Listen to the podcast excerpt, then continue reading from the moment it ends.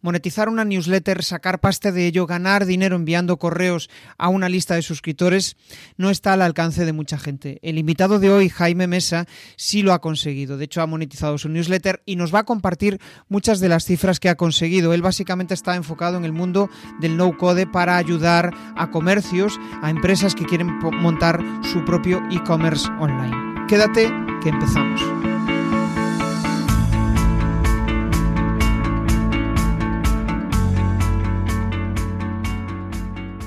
Bienvenido a Comunicar más que hablar. Soy Jesús Pérez Santiago y este es el podcast de los que quieren crear su propia audiencia.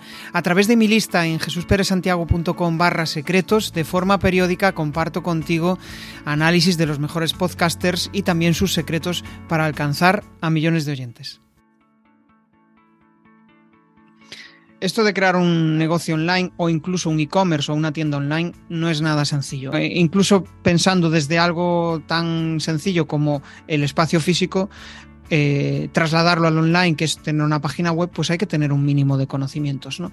Y la persona que tengo hoy conmigo, pues sabe mucho de eso, sabe cómo ayudar a, otras personas, a otros profesionales, a otras empresas a que realmente puedan montar su propio e-commerce sin necesidad de programar, sin necesidad de código en todo ese proceso que, bueno, pues eh, si, estáis, si conocéis un poco el mundillo, os daréis cuenta de que no es, de, de que no es sencillo. Y lo bueno de Jaime, Jaime Mesa, la persona que me acompaña hoy, es que ha sabido crear un negocio en relación a todo eso. De hecho, pues ha montado su propia newsletter, ha conseguido, eh, vamos, crear una comunidad eh, lo suficientemente grande como para poder monetizarla y vivir de ello. Y nada, le doy la bienvenida. Muy buenas, Jaime, ¿qué tal? Muy buenas, Jesús. Un placer estar aquí. Muchas gracias por invitarme. Genial. Bueno, ya descubríais que Jaime em, sabe mucho de lo que de lo que hace, porque bueno, al final lo vivió en sus propias carnes, ¿no? Falló en uno de uno de sus primeros proyectos de e-commerce, pues falló, no le salió del todo bien, y eso al final, pues fue el germen, fue el aprendizaje eh, que le animó a lanzar el siguiente e incluso pues llegar a vender ese, esa, esa tienda de e-commerce, ¿no?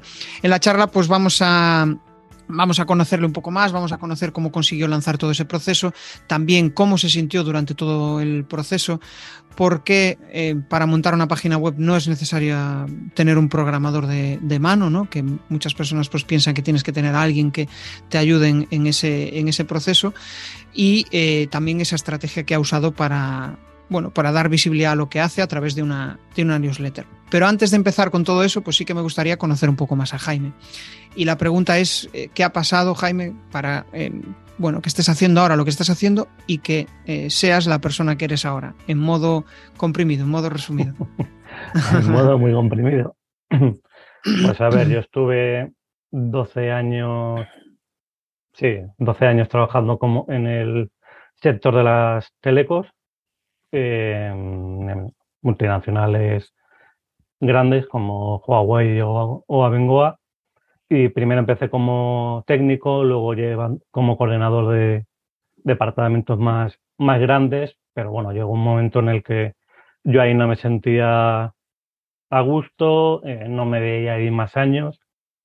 Y bueno, llevaba eh, pues como tres, cuatro años de manera autodidacta informándome sobre temas online y yo desde el 2008 hacía pues, mis blogs, mis proyectos y bueno, pues dejé mi, mi trabajo para crear mi primer e-commerce. Eh, era pues el año 2013. Eh, claro, yo tenía mucha experiencia en telecos, pero no tenía nada en e-commerce, por lo cual además había un montón de paro en, en, esos años y la única salida que tuve fue crearme mi propio proyecto con ahorros que tenía. Y bueno, el germen fue ese. Eh, ese proyecto salió, salió mal por muchos motivos, no validé la idea, me metí, eh, creé una marca propia, eh, en fin. Pero, claro, ahí tuve que aprender de, de marketing, de logística, de atención al cliente, de analítica, un montón de cosas que, bueno, eh, fue un máster diario. Eh, fue durillo, pero fue, fue un buen máster. De hecho, eh, a los años hice un máster en la Universidad de Barcelona y muy bueno y tal. Y te puedo asegurar que aprendí más en el, en el primero porque cuando pierdes dinero tuyo, ahí duele y esos errores no, no los vuelves a cometer. Qué bueno, estaba pensando, eh, estaba editando estaba editando mm, eh, píldoras ¿no? para publicar del, del, podcast y una de ellas era la de Jordi Alimani. Y, y, decía que en el colegio primero nos enseñan la teoría y después te llevas la, eh, la, la, hostia o digamos la, la, práctica, ¿no? Y la realidad es que la vida va diferente, o sea, la vida primero te llevas la hostia y después es cuando Exacto. recurres a la teoría para ver cómo resuelvo esto, ¿no? No es fácil eso de, de, mm, de equivocarse en el camino. ¿Cómo uno aprende a, gestionar eso? Es complicado, es complicado y más cuando te pegas un año ahí luchando para levantar ese proyecto, pero además cuando lo lancé, ahora hay como un poquito más de transparencia y se hablan de algunos números, hay mucha más información. Yo cuando empecé con esto es que no había ni más, ni máster en e-commerce. O sea, es que no te podías formar, era todo eh, autodidacta, todo lo que yo sabía. Entonces, en teoría tenía una buena base porque le había echado muchas horas, pero luego es lo que hablamos, la realidad es muy diferente. Si tú te crees que vas a abrir una tienda y te van a empezar a caer pedidos, no muchos, pero que bueno, que alguno te irá cayendo, pero bueno, pues uno de los primeros errores que tuve es que gasté mucho de mi inversión en crear la marca y los productos y luego no tenía demasiado para el marketing. Y al final eh, esto tendría que ser un 70% en marketing y el resto para, para lo demás, pero en marketing ahí. Porque si no, es que es... Eh, eres como un grano de arena en el desierto. No te es que es nadie. cierto eso, ¿eh? o sea, parece mentira que, que, o sea, sobre todo cuando vienes desde fuera, parece que lo importante es el producto, pero en realidad lo importante es cómo te ven, la visibilidad que le das, eh, cómo lo vendes, no, el cómo, ¿no? Más que el, el tienes que parecer Después, obviamente, tienes que serlo, pero tienes que parecer mmm, algo que la gente, vamos, le, le, pique el gusanillo por, por conocerte. Y la mayoría de la gente cuando empieza se centra en, en, que sea el producto perfecto, pero al final el estándar de perfección es el suyo, no el de su cliente. Entonces ahí es donde entra el, la, la, claro, la, problemática de no vender. Mm. Y, y, que puedes tener el mejor producto del mundo, pero si nadie te ve, mmm, no vas a vender. Claro. Entonces claro. lo suyo es, es, validar con lo mínimo, lanzar e ir iterando con lo que te vaya diciendo el cliente que te compra. Ahí tienes que preguntar y ir Ajá. mejorando lo que tienes a raíz de eso. Claro.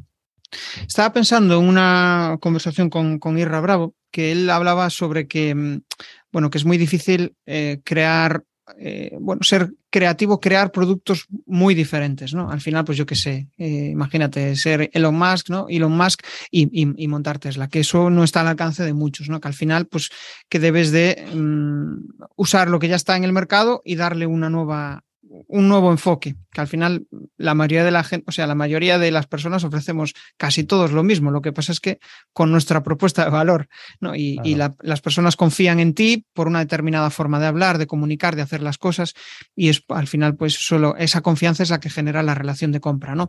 Pero fuera de eso, al final tú entraste en un nicho muy concreto, y, y, tal como decías, pues eh, era un nicho que se estaba desarrollando.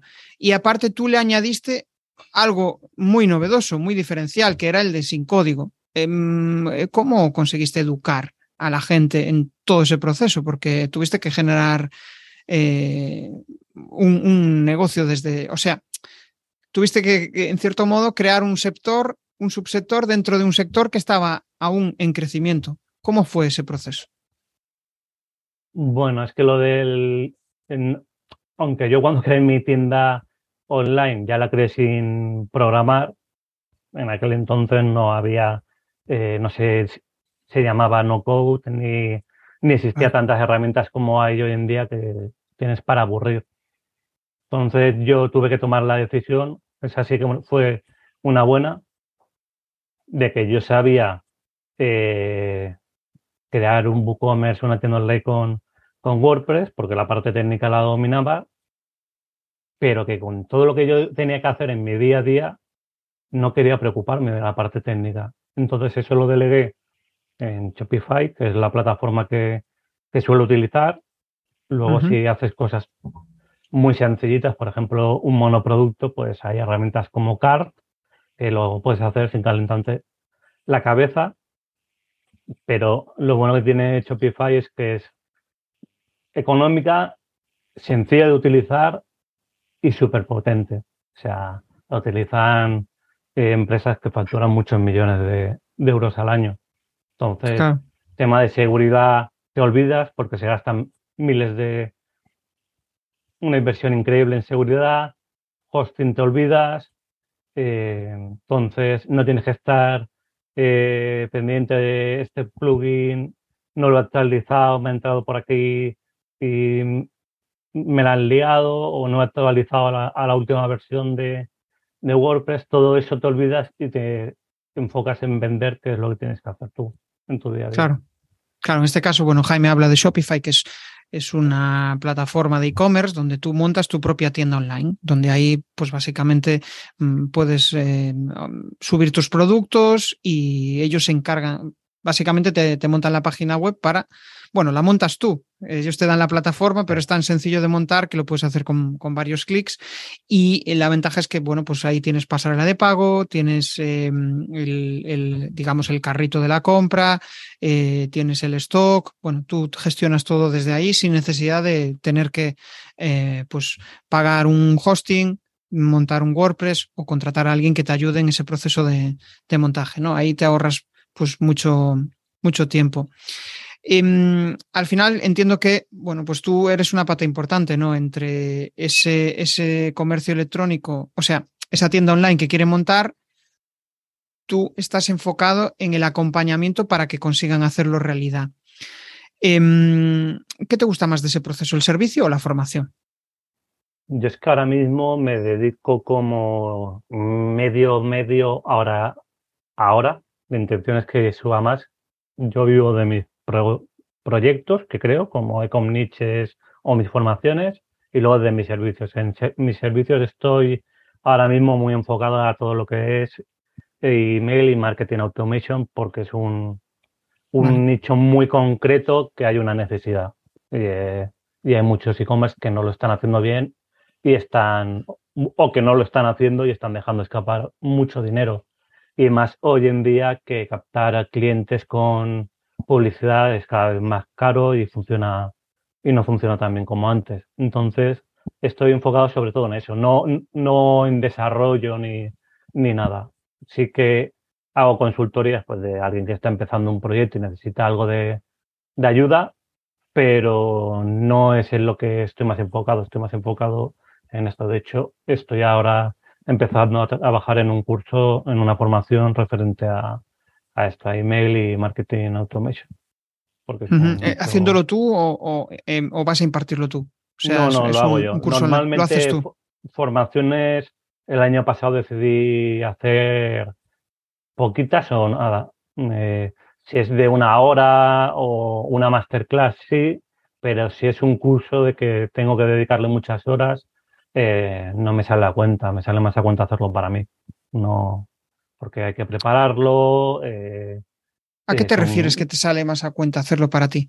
Pues que al final, si tú haces un curso, un curso de Shopify, ¿vale? Pongamos el ejemplo. Sí. Haces 10 lecciones, pues tú si tienes que preparar. Yo todas mis formaciones las hago con caso práctico, porque es lo que, para mí, que yo mm. te dé el rollo y ya está, ¿no? O sea, yo te lo voy a explicar y tú vas a ver cómo yo te lo estoy montando y cómo te monto algo real, ¿vale? Porque así tú directamente, si lo haces, vas a saber montarlo.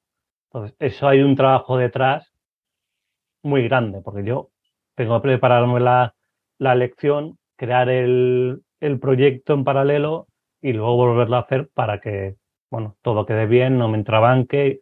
Entonces, eso son muchas horas y eh, al final el precio que te va a pagar, imagínate, me pagan mil euros por un curso de eso. Yo multiplico por cinco eso. Tiene sentido, sí. Pues eh, estaba pensando en todo ese proceso, ¿no? Porque al final, joder, no es sencillo eh, conseguir desarrollar un, negocio en el cual pues puedas em, vivir de ello.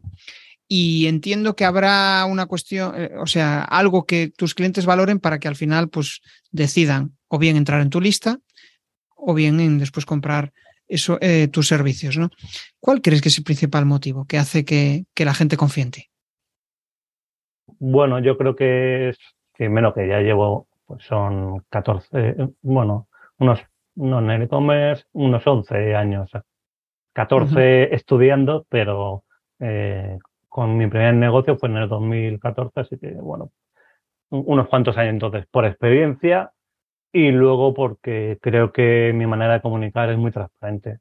Te cuento tanto lo bueno como lo malo. No tengo ah, ningún problema. Al final la vida es así, o sea, no, esto no es Mr. Wonderful. Entonces, eh, hay ya demasiados sitios en los que te cuentan que todo es fantástico y claro, luego pues lanzas tu proyecto y no es tan fantástico y te pegas la, la hostia de realidad. Eh, no sé si se puede decir para palabrotas, pero bueno. Sí, sí. Eh, es la realidad. Es así. Entonces yo mm, lo cuento, lo que me va bien, lo cuento, lo que me va mal, lo cuento también. Claro. Entiendo que al final en todo ese proceso pues eh, habrá multitud de inseguridades, ¿no? Si, nos trasladamos a cuando lanzas un nuevo proyecto, porque al final, bueno, supongo que eh, tú al igual que yo al ser emprendedores somos inquietos y siempre estás pensando en ideas. De hecho, he escuchado en alguna de las charlas que, que, tienes eh, publicadas, ¿no? Que, bueno, pues al final te anotas la idea y después ves cómo desarrollas. ¿Qué inseguridades tienes cuando vas a lanzar algo nuevo? Si tuvieras que decir ahí la mayor inseguridad que tienes, ¿cuál sería? No suelo tener mucha inseguridad porque eh, intento lanzar con lo mínimo. Es decir, si me, va mal, tampoco pierdo gran cosa. Eh, bueno, pierdo el, el, que la cosa no ha ido como yo he querido. Pero eh, no, o sea, lanzo y normalmente, por ejemplo, en el curso este que voy a lanzar ahora, como son es un curso grande con muchas horas, eh, lo que haré es una preventa para ver si realmente la gente está interesada. O sea, no me voy a pegar un mes y medio a, hacer el curso sin saber. Creo que potencial hay, pero como hay maneras para validarlo sin haber, sin tener que hacerlo, pues lo, lo hará así. Entonces, ahora, em, y luego que ya tengo un bagaje, eh, esto me pillas hace un tiempo y claro que tengo, que bueno, que el síndrome del impostor lo tengo, lo tenemos todo, ¿eh? eso al 100%, pero, pero no, a la hora de lanzar no tengo demasiada inseguridad, ¿no? Estoy, estoy pensando en eso que dices, ¿no? De ir con lo mínimo. Al final es como eh, versión mínimo viable, ¿no? O sea, hago pues una landing, eh, monto algo que se vea claramente la propuesta y a ver si hay una necesidad, ¿no? validar si realmente hay una necesidad. Intuyes que la hay, pero validar si realmente eso puede ser un... No, no lanzarte a grabar todos los cursos y después encontrarte con que nadie lo quiere. Claro, claro eh, eso no quiere decir hacerlo a lo cutre. ¿eh? Por ejemplo, yo voy a, contratar a, a, una copywriter para que la landing me ayude a hacerla y la landing pues tendrá cara y ojos, o sea, estará bien hecho y que explique como comentabas tú, pues la propuesta. No es lanzar cualquier cosa a lo cutre porque eso no va a funcionar. Pero sí que no requiere enormes esfuerzos, que claro, imagínate tú que te pegas un mes y medio, dos meses haciendo el curso y luego te compran dos personas. Tú ahí, claro, tienes la gran ventaja de que tienes una audiencia, sobre todo en, email, ¿no? Eh, si no recuerdo mal, más de 4.000 suscriptores, ¿no? Que tienes en, tu lista de email. Y eso al final, pues es un, vamos, eh, no, es lo mismo que alguien que empieza desde cero, para nada. No, no, no, ahora mismo no, pero claro, es ahora mismo. Esto empecé de cero. Entonces, pero claro, todo lo que he ido montando detrás, pues evidentemente no hubiera vendido lo mismo si no tuviera la newsletter. Eso es, es así. Claro. Vamos a pensar en que eh, nos ponemos en el punto cero, ¿no? Y que hoy tienes que volver a crear una audiencia. ¿Qué pasos darías para, para hacerlo? Mirar dónde, dónde me siento más cómodo, qué es lo que voy a vender y a partir de ahí enfocarme en una red social. O sea, yo, por ejemplo, me muevo en Twitter, que es en la que me siento a gusto, en la que eh, de ahí han salido amistades, aprendo mucho. Si tú eh, hay, pues bueno, mucha morralla y mucho hater, pero si tú te haces la lista, una lista y, filtras bien, eh, de ahí sacas mucho valor. Pero a lo mejor tú quieres lanzar un e-commerce y tienes un producto muy visual, pues a lo mejor te conviene más estar en, Instagram o en TikTok, que ahora en TikTok es más fácil, entre comillas, hacerse viral. Eso lo tienes que ver tú. Yo me fui a, pues en Twitter, que llevaba muchos años, llevo, pues no sé si 16 años, pero estaba ahí la cuenta que hablaba de mis chorradas y tal, y compartía algo de e-commerce, pero bueno, luego fue creciendo. A raíz de, fue junto, ¿eh? empecé a crecer en, en Twitter a la vez que empecé a, crear la newsletter. Entonces, pues bueno. Hay un concepto que hablamos mucho durante la charla y es el de tener una audiencia. Y bueno, pues la audiencia al final significa muchas cosas y cada persona pues tiene su idea.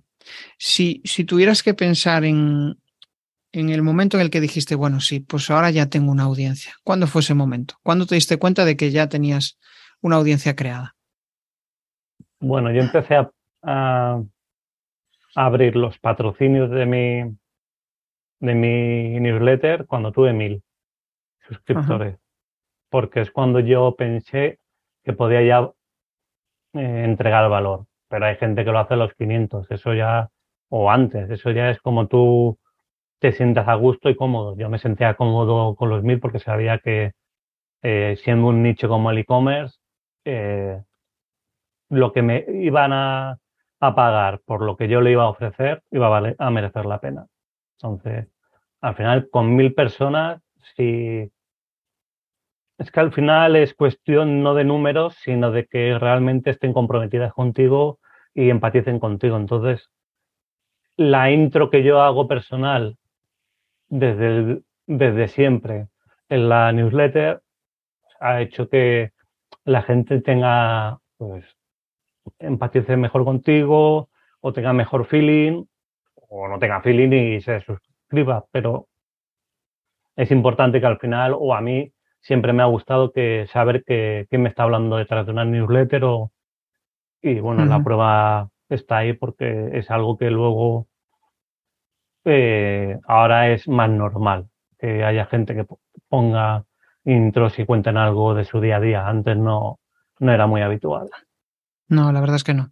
Y, de hecho, mm, o sea, cuando, para que la audiencia lo entienda, ¿no? Cuando hablas de intro, al final te refieres a eh, ese espacio, vamos, esa escritura que haces al principio, contando un poco, pues, una historia, algo que te ha pasado durante eh, la última semana y antes previa a la, venta o a la, al, link de afiliación o lo, que sea, ¿no? Em, para que la audiencia lo entienda. Yo no suelo hacer mucha venta ¿eh? en mi newsletter. O sea, solo cuando lanzo un proyecto, luego abajo. Ahora ni eso, porque como en algunas eh, newsletters, en ediciones tengo dos, dos patrocinadores, lo quito, pero abajo tengo en pequeñito los proyectos que tengo, pero ni eso. Afiliados solo pongo eh, cuando es una herramienta que yo he utilizado o servicio que he utilizado y estoy muy contento, porque la confianza es muy fácil perderla. No, o como, mucho, mucho en un libro de Amazon que me ha gustado, pero no, para eso, por ejemplo, hace dos semanas he lanzado otra newsletter que no tiene nada que ver, que es Gamer a los 40, que la he lanzado porque, bueno, yo tengo un problema crónico bastante serio de espalda y yo de joven jugaba los videojuegos, lo, lo dejé aparcado y la verdad es que en los últimos meses me ha venido muy bien el tema de los videojuegos para desconectar y bueno, entonces me apetecía, lo lancé y ahí, por ejemplo, sí que veo eh, que concuerda más pues poner enlaces de afiliado a Amazon pues algún videojuego o algo, pero en una personal, o sea, yo no estoy ahí para estar machacándote a vender. O sea, sí que, que cuando lanzo un proyecto, evidentemente te voy a decir que lanzo un proyecto, eso es así. O esta última semana hice un funnel que nunca lo había hecho y lo probamos de cada día, o sea, seis días, un email diario para relanzar un eh, Code. Pero yo, tanto en la introducción que hice para explicar que iba a hacer eso para ser transparente, como en cada email había un enlace bien grandecito para que tú pudieras salirte de esa secuencia y no recibir ningún email.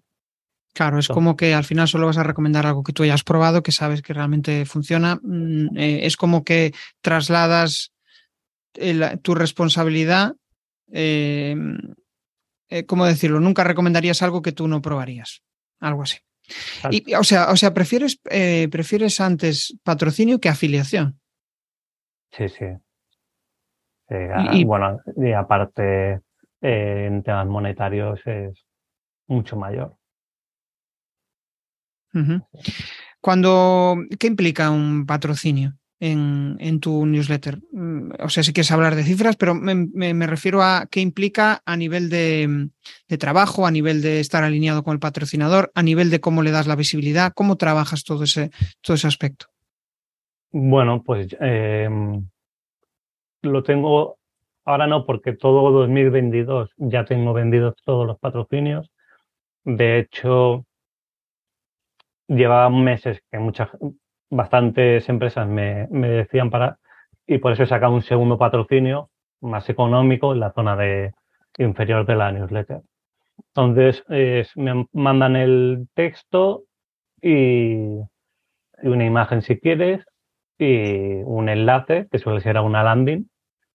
Y bueno, eh, claro, si está bien redactado y concuerda con, con mi público es, muy fácil que te salga cuenta. nada más que tengas un servicio de 400 euros, un producto de 400 euros, nada más vendiendo uno, ya lo has sacado. Claro, o sea, al final un poco lo que interpreto de toda la conversación, que tu mayor vía de monetización es la propia newsletter, ¿no? A través de patrocinadores y no tanto a través de servicios, sí que sacas formaciones, pero al final no tienes una venta directa de, tus servicios. Al final no lo necesitas, sino que simplemente monetizas tu audiencia. Me mm. van llegando, tengo luego mi web, pero no, me van llegando servicios, pero para que te hagas una idea, el año pasado eh, facturó 14.000 euros la newsletter. Ajá. Vale, entonces está bien. Eh, son, cifras chulas. Es una cifra que para mí es un proyecto importante. Bueno, para mí te diría que es el principal proyecto y, tus otras fuentes de ingreso entiendo que son pues servicios y formación, ¿no? Que es un poco lo que... Y te llegan a través de la... Mm. Y pues proyectos como Econ Niches, que eso es un proyecto de Code, que es un directorio de tiendas de nicho, que hay 400 y son cuesta 10 euros. Y bueno, pues ahí he tenido, he pasado ya la barrera de los 400 clientes. Entonces, es otra, otra vía de, y no lo promuevo mucho. Al final, pero entiendo que también lo que te da visibilidad a todos esos proyectos es la newsletter. Cuando lo comentas, a lo mejor en alguna, ¿no? Al final comentas algo y de repente. Y Twitter. Y Twitter. En, Twitter ya estoy casi tocando los 9.000 seguidores. Entonces 9.000 seguidores. Ya es una o sea que. O sea que realmente no, en la newsletter no te hace falta vender. ¿No? Como a muchos copies al final lo que hacen, ¿no? Venden sus servicios, al final es como que eh, surge de forma natural esa venta. Sí, eso de bueno. que está ahí puesto hoy en día de un email diario, eh, no lo hago, entre otras cosas, porque sería antinatural para mí. O sea, después de cuatro años, ponerme a escribir un, un email diario o tres emails a la semana no tendría sentido. O sea, no.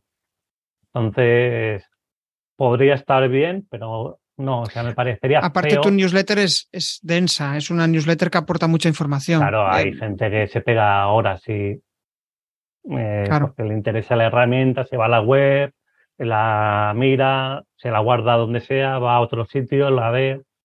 es que es un enfoque diferente. Una newsletter que al final, que el contenido, o sea, el propio contenido es el, el, valor, no tanto como puede ser eh, pues un email diario donde al final te lanzan una pequeña reflexión que te trata de persuadirte hacia, hacia hacer algo que tienes ahí pendiente, que sabes que tienes que hacer, pero, pero que al final pues procrastinas y no lo haces. ¿no? Sería como un me interesa el e-commerce y en no code hay muchísima información en internet y sé que si me que Jaime me va lo que me elija Jaime va a tener valor. Claro. Ya está. Y me ahorro todo lo demás. Y digo yo, Jaime, eh, al final aportas muchísimo valor en la newsletter. ¿No tendría sentido una newsletter de pago? ¿Es algo que, te has planteado? Tengo una membresía. la membresía. Sí, tengo la parte. Pero no es lo mismo, o sea, ese contenido sigue siendo gratuito. No, porque me, primero me parecía. No, la membresía es de, pago. Sí, ¿eh? es de pago. Son 55 euros, si no me recuerdo mal, o 50. Es, esta tira de precio es anual y es un ah, directorio con casi mil recursos de e-commerce, de tiendas online, bueno, de artículos, es la leche y luego al mes eh, un informe con una idea o una tendencia o algo que yo vea que esté, sea interesante. ¿Por qué hice, lo hice así? Primero, porque crear más contenido no me veía con, o sea, era mucho trabajo. Piensa que, aunque no lo parezca, ahora lo he rebajado bastante, pero de las cinco horas no baja, ¿eh? El crear una e-compile. Y antes estaba entre siete, ocho horas. Ahora, porque ya el proceso después de cuatro años, pero claro, al final yo para hacer la curación de contenidos no voy a un periódico y te voy a sacar lo que hay en un periódico. O sea, yo rasco y rasco y rasco para traerte algo diferente. Entonces, para eso, por eso la publico el domingo, porque necesito el máximo tiempo de la, de la semana para encontrar ese contenido. Qué bueno, hay, hay, una cuestión que me suelen preguntar, pues a veces seguidores o clientes, y es como, joder, ¿cómo consigues eh, la perseverancia, ¿no? Para hacer el, podcast, ¿no? Y yo, para mí es el disfrute, pero pienso en, tu caso, ¿no? Y digo yo, joder, qué trabajo. Claro, para mí, pero ahora me gustaría saber tu enfoque. ¿Qué trabajo el tener que estar buscando todos esos detalles? Entiendo que al final también es un aprendizaje para ti, pero em, en algún momento em, te viene la bajona y dices, ¡buah, qué coñazo tener que hacer esto esta semana. sí, esto nos pasa pues como a todo el mundo. al final tenemos semanas mejores, semanas peores, te pasa algo y claro que te, te dicen, me cago en la leche, pero al final tienes ahí unos patrocinadores y tienes que estar y unos lectores también. Entonces, me gusta hacerlo, me gusta escribir, como dices tú, aprendo. Eh, veo muchas cosas interesantes y luego la gasolina son los lectores que me escriben o ponen comentarios en Twitter de mi primer café del día o desayunando con la newsletter. Eh, con la ya te alegra el día. Entonces, eso es lo que hace que, que continúe. Si no, sin eso. Sin esa gasolina de la gente. Sería muy complicado. Sin eso, y como hoy he publicado en Twitter, si los patrocinadores, sería muy complicado que cuatro años después la e fuera gratis y siguiera en pie. Es muy difícil. Tendrías que monetizarla por otra vía. Eh, estoy pensando en esos patrocinadores, ¿no? Que al final, bueno, em, no sé si ahora te llegan prácticamente solos. Creo que me decías que sí, ¿no? Que ahora que tienes ahí incluso lista de espera. ¿Cómo pues, gestionas eh, Sí, dale. He, tenido, he tenido suerte. Eh, las cosas como, bueno, he ido escribiendo y me imagino que que bueno, al final me han ido llegando, me he hecho ahí como que ya tengo una autoridad y cuando la abrí patrocinadores ya me fueron llegando bastante ciudadamente sin yo hacer nada. Lo que sí que hice el año pasado es intentar buscar patrocinadores más grandes para que me cogieran pues 10 o 11 ediciones del tirón, ¿vale?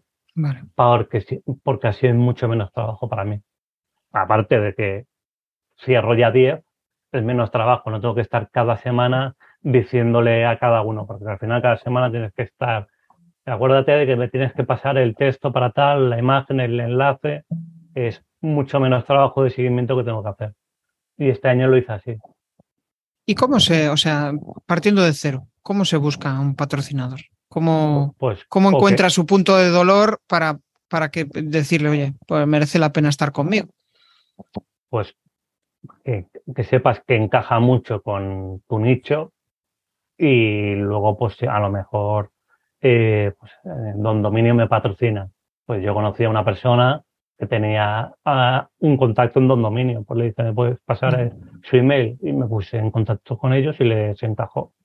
Y, y así es como lo hago. Entran newsletters de e-commerce, no hay tanta, ven los números, ven el estilo que tengo si les encaja, pues Claro. Pues lo cierran. Sí, porque al final eh, es como, bueno, los hosting, por ejemplo, es un negocio interesante el de montar un e-commerce.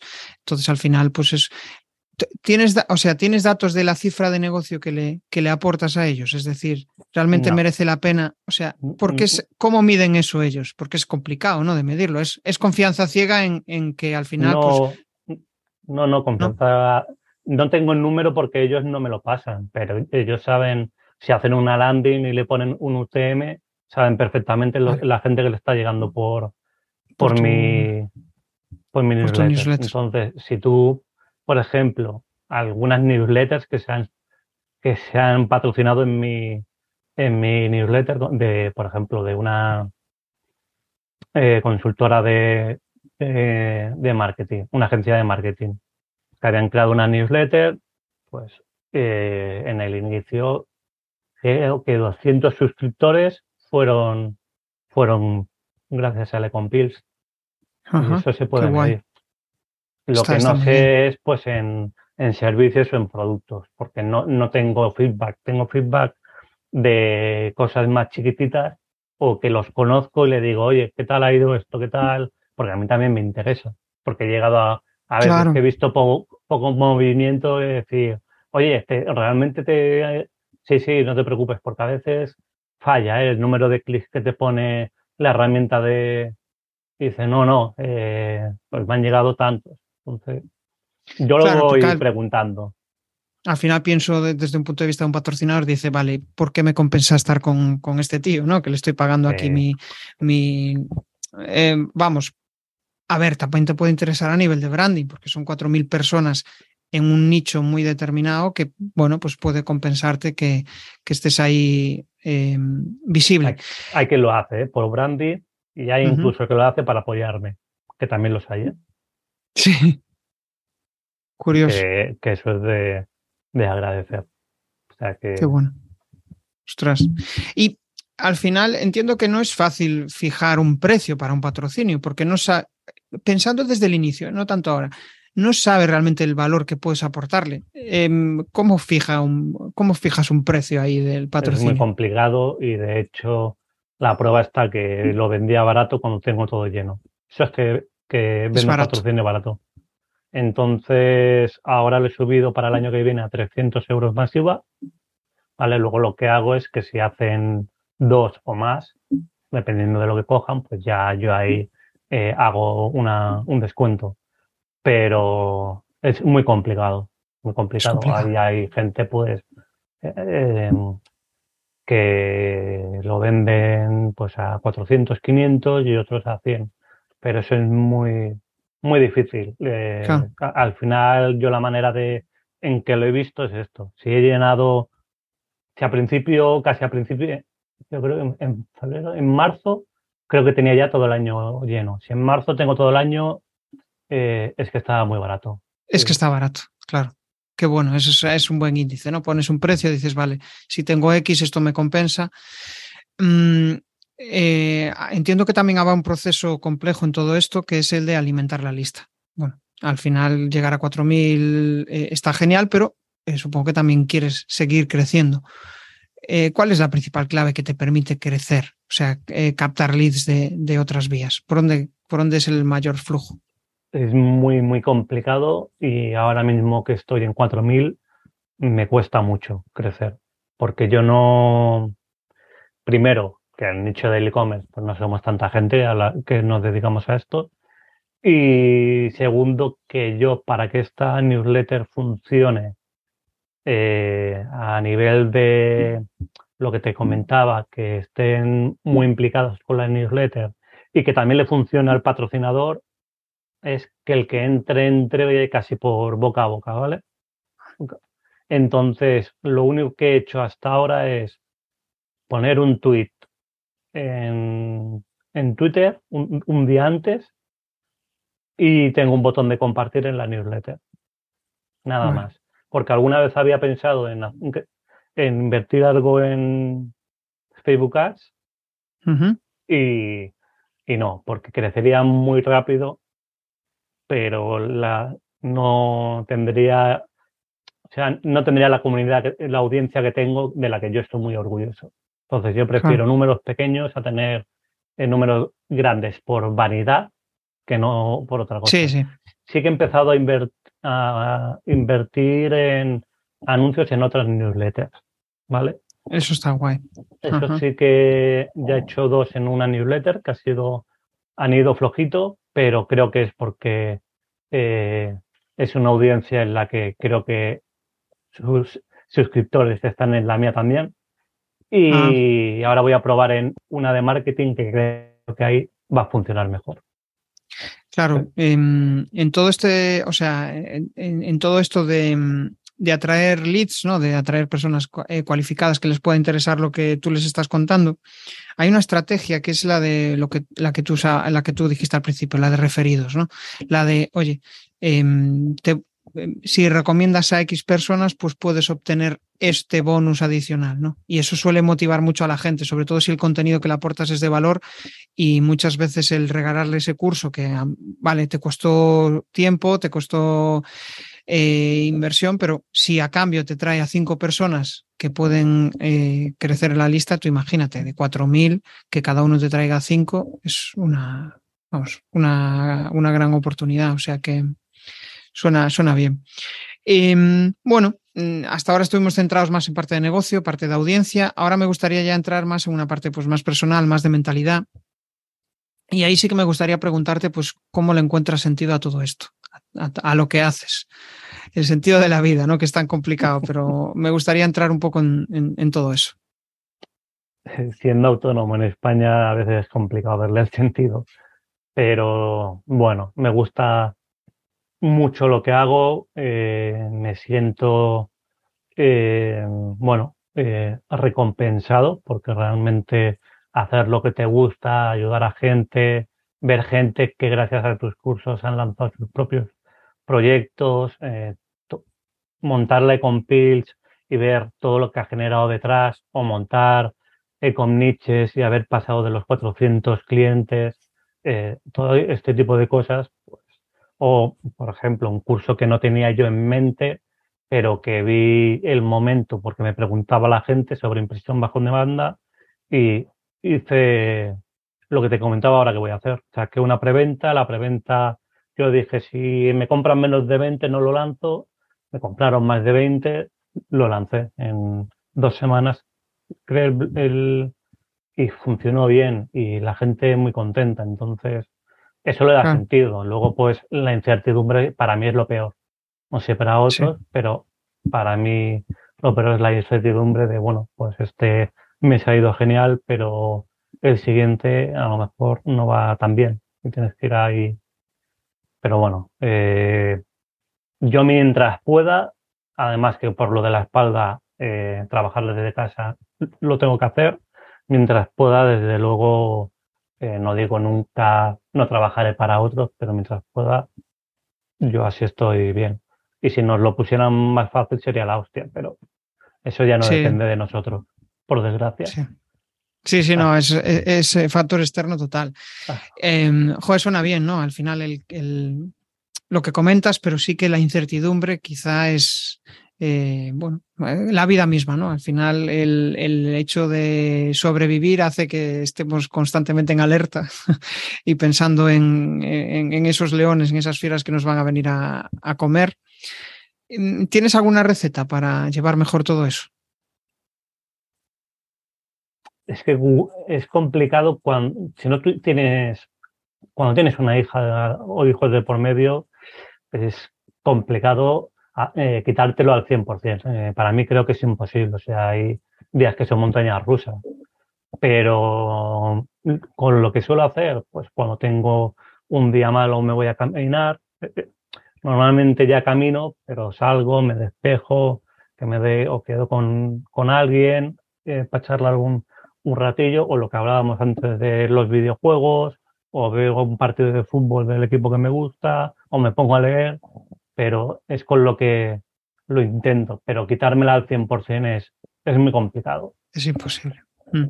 Sí, sí, no. Eh, es que al final yo creo que la vida va de eso, va de saber congeniar a nivel mental eh, ese tipo de situaciones, porque O sea, mañana nos podemos morir, con lo cual mayor incertidumbre que esa no hay, no hay otra, ¿no? ¿Hay algo que te bloquee muchísimo en tu día a día a la hora de hacer eh, determinadas cuestiones? No. ¿O que, la te dé pereza? La verdad es que no. Yo siempre digo que nunca he tenido ningún talento especial, ni, soy alguien más inteligente que la media, pero sí tengo una cosa buena y es que soy constante. Y eso mm, creo que la vida me ha ido relativamente bien por esto. Porque siempre ha habido mucha gente mejor que yo, pero que se quedaba en el camino por no seguir. Por no ser perseverantes. Eh, ¿Qué hay de disciplina en todo eso? De esa perseverancia. Mucho. Porque parece que al final es como los hábitos. Es un hábito y, y cuando lo coges y, ya pues después, después de cuatro años es que ya es muy fácil. Eh, de hecho, este año hice por primera vez eh, que no, voy, no escribí la Ecompils en agosto y luego me costó más. Entonces, es un hábito, ya tienes un hábito y el trabajar pues es lo mínimo. Sí, sí que me tengo que poner, eh, tengo, utilizo una herramienta muy, muy sencillita, que es como un calendario, pero que te pones las tareas ahí. Y entonces yo me, me organizo la semana y tengo que tener mínimo las tres tareas principales del día, porque si no me, me dispersaría. Y empezaría, hay tantas cosas que hacer que no haría lo, lo realmente, lo que realmente tengo que hacer. Entonces, eso sí que lo llevo, lo llevo a rajatabla porque, ya te digo, es una gestión mínima, pero que a mí primero hace que me lo quite de la cabeza, por lo cual un problema menos que tengo en la cabeza, y luego que cuando llega el día primero de la mañana lo miro y digo, vale, pues tengo que ir a full con esto, con esto. Vale, al final te hace, te ayuda a hacer foco. En plan, vale, tengo que, mi objetivo es este, eh, tengo, voy a dar estos pasos y si doy estos pasos voy a conseguirlo. Entonces es como eh, el hábito más el foco hace, hábito más foco más disciplina hacen que consigas tus, tus objetivos. Y también la gente te percibe como eso, como perseverante. Porque mm, eh, yo, una de las cosas que también percibo, que, que muchas veces lo que decía antes del podcast, ¿no? Hostia, ¿cómo has conseguido grabar más de 100 entrevistas? Y claro, yo ahora no lo pienso, pero es como esa mezcla, ¿no? De decir, joder, vamos, vamos, ¿no? Tira, tira. Es eso y que también vayas disfrutando en el camino, porque si no, si, si estás sufriendo en cada podcast o en cada... No, merece la pena. Hay que cambiar. Sentido. No, no, ahí está. Y, ahí a veces eh, estamos tan enfocados. Yo ahora sí que lo hago, ¿eh? Cada pequeño eh, hito o cosa que consigo lo celebro. Pero, por ejemplo, una cosa que me supo muy mal es que no celebré los, las 150 ediciones. Me dio mucha rabia. Así que en las 200 voy por 184, en las 200 tengo que hacer algo. Está guay. Eh, em, eh, yo creo que em, es, dependiendo del nivel de autoexigencia de cada uno, es algo, es como, llegué hasta aquí, no, no es para tanto, es como, tengo que conseguir aquello y cuando llegas a aquello no es para tanto. Y siempre estás en esa en ese en ese en ese ciclo de no es para tanto y en vez de decir joder pues em, siempre quizá la tendencia es compararnos siempre con los que están mejor pero de repente te comparas con alguien que igual empezó a, en, vamos en tu mismo momento o lo que sea y dices hostia fíjate yo he conseguido esto ¿por qué no lo valoro? ¿Por qué no valoro que realmente em, pues joder he conseguido algo que era importante o con nosotros mismos, que a veces dices, sí. Eh, hace un año tú te imaginabas que ibas a facturar esto con un curso en tus mejores sueños. Y sin embargo, no tiene que venir alguien de fuera a decírtelo porque eh, no acabas de. No, no. Eh, y a partir de ahí me lo dijeron, tú eres consciente de. Lo celebro todo. Bueno, todo. Que cuando hago algo lo celebro. Sí. Sí, sí, no. Hay, hay, que celebrarlo porque al final, eh, vamos, esto es muy corto, hay que, hay que aprovechar. Y, y, se hace corto cuando empiezas a disfrutar de lo que haces, porque si la vida es una mierda al final, pues todo va muy lento. Pero cuando dices, hostia, esto mola, ahí de repente los años pasan volando. Se habla mucho de mentalidad, de hecho lo que hemos hablado en los últimos, yo diría 10 minutos es de tema de mentalidad. Si tuvieras que decir lo más importante a nivel de mentalidad para ti, para tu día a día, para llevarlo bien, para disfrutar, para estar vivo, ¿qué sería lo más importante a nivel de mentalidad? Mm, bueno, eh, yo creo que si eres emprendedor, tienes que ser fuerte mentalmente porque es que eh, te van a dar muchos golpes. Entonces tienes que estar más que acostumbrado a caerte, no pasa nada, te vuelves a levantar ya por la siguiente. Pero esto va a ser el, día a día. Entonces, eh, diría que no es para todo el mundo el, ser emprendedor, pero si te gusta, eh, lo vas a sacar adelante seguro. Y luego, pues eso, ser constante y no compararte con nadie. Eso hace un montón de, daño. Y más con las redes sociales, que, eh, que si tal, en solo un día ha facturado 20.000 euros, que si Pascual, vale. ¿Y cuántos años lleva? ¿Cuántos fracasos lleva? ¿Qué audiencia tiene? Hostias, que este ha empezado la newsletter y tenía 20.000 seguidores en, en, ya te lo diré, en, en Twitter y tú has empezado con 100. No te puedes comparar. ¿Cómo te vas a comparar, hijo mío? Y, y es que él ya tiene 5.000 suscriptores y yo llevo 100. Ya, pero es que nadie comenzamos teniendo, el, estando en el mismo momento ni con las mismas dificultades.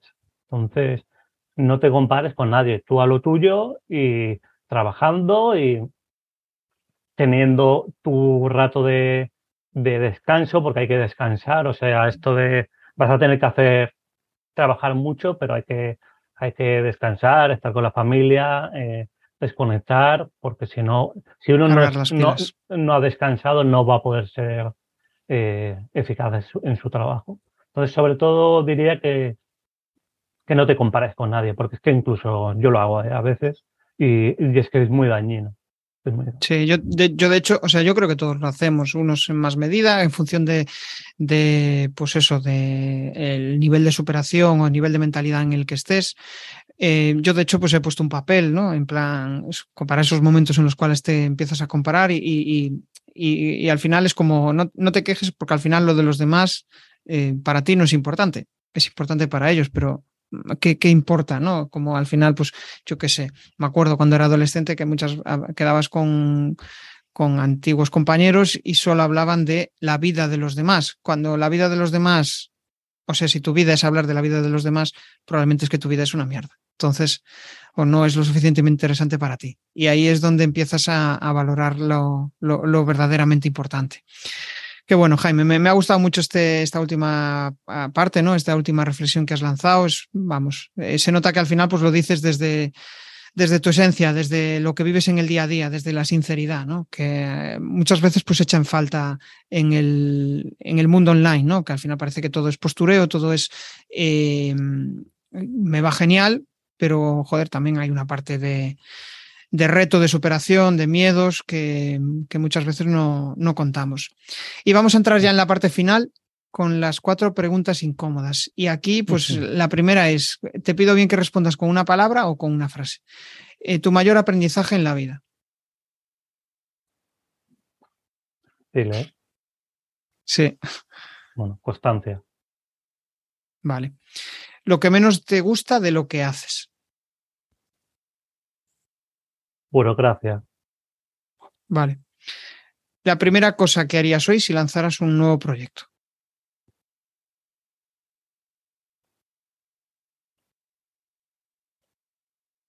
Enfocarme en la, bueno, lo que he dicho antes, la red social o en el medio en el que me sienta a gusto, eh, vídeo, audio o escrito, una de esas tres. Vale. Genial. Y la última, un reto para este año, ya no queda mucho. Un eh, reto. Lanzar el curso de Marketing Automation que, que comentaba. Vale, genial. Bueno, pues eh, ahora llega el momento del spam de valor y que nos compartas tus coordenadas, donde pueden conectar contigo y si quieres lanzar alguna reflexión final, pues adelante. Eh, bueno, el principal proyecto, como hemos hablado, es ecompills.com Luego, pues bueno, jaimemesa.com, pues también podéis ver un poco de lo que hago y los servicios. Y en Twitter, eh, Jaime-Mesa. Ahí me podéis encontrar. Que yo encantadísimo. Genial. Bueno, pues me voy a quedar con varias de tus reflexiones. Quizá la más importante es el de haz foco, sé constante, sé perseverante, aplica disciplina en todo ese proceso y al final pues las cosas van llegando o bien te acercas a ellas o en caso como en el tuyo, ¿no? que en el primer e-commerce fracasaste, pero eso fue el, la punta de lanza para que después llegara el, eh, digamos, el éxito, ¿no? Que, pudieras vender ese, ese primer e-commerce. Y después, pues otra pata que también veo importante en todo lo que has dicho es el tema de que em, cuando estás haciendo algo que te gusta, cuando estás haciendo algo que te, vamos, que disfrutas, es más fácil ser perseverante. O sea que hay que buscar ese equilibrio entre la perseverancia, pero haz algo que también te motive. No, no, busques, no busques el dinero, no busques solo el dinero, sino busca algo que eh, sea la lanza para poder conseguir dinero. Pero si no hay una motivación, un sentido, un propósito a todo eso, pues el, el eh, ¿cómo decirlo? El castillo se derrumba. Y hasta aquí, hasta aquí ha llegado la, charla de hoy, Jaime. La verdad me lo he pasado muy bien, muchos aprendizajes en, toda esta, vamos, en, esta hora de, conversación. Y nada, nos despedimos hasta, hasta el siguiente episodio. Un abrazo. gracias. Me dio un placer. chao, chao. Si te ha molado este episodio del podcast, pues déjame un maravilloso like o un precioso comentario en tu plataforma habitual de podcasting. Si quieres dar más visibilidad a tu marca y llegar a nuevas audiencias a través de un podcast, te cuento cómo puedes crear tu propia estrategia de comunicación en jesusperesantiago.com.